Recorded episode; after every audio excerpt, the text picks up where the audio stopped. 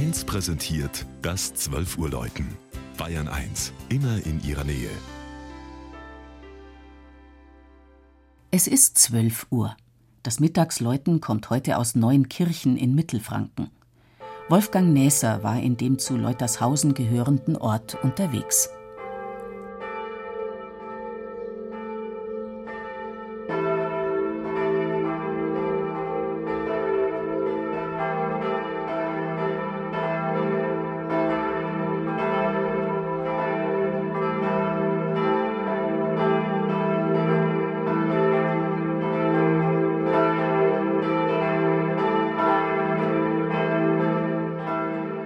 Das kleine 250 Einwohnerdorf Neuenkirchen liegt auf dem Weg von Ansbach zum Altmühlstädtchen Leutershausen. Von einer kleinen Anhöhe ragt der Turm der evangelischen St. Georgskirche weithin sichtbar über die Dächer des Ortes, der vor 750 Jahren erstmals urkundlich erwähnt wurde. Aus dieser Zeit stammt der Chorraum als ältester Teil des Gotteshauses.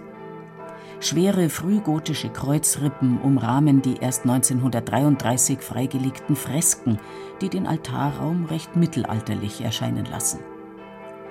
Mit dem sehr schlicht gestalteten Kirchenschiff entsteht so eine interessante Spannung, die den Blick auf das Wesentliche des Glaubens lenkt.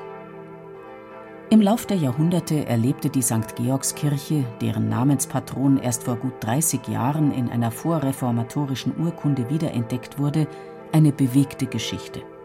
1702 sperrte die markgräfliche Verwaltung in Ansbach das baufällige Langhaus, was die Gläubigen aber nicht abhielt, dort weiter Gottesdienste zu feiern.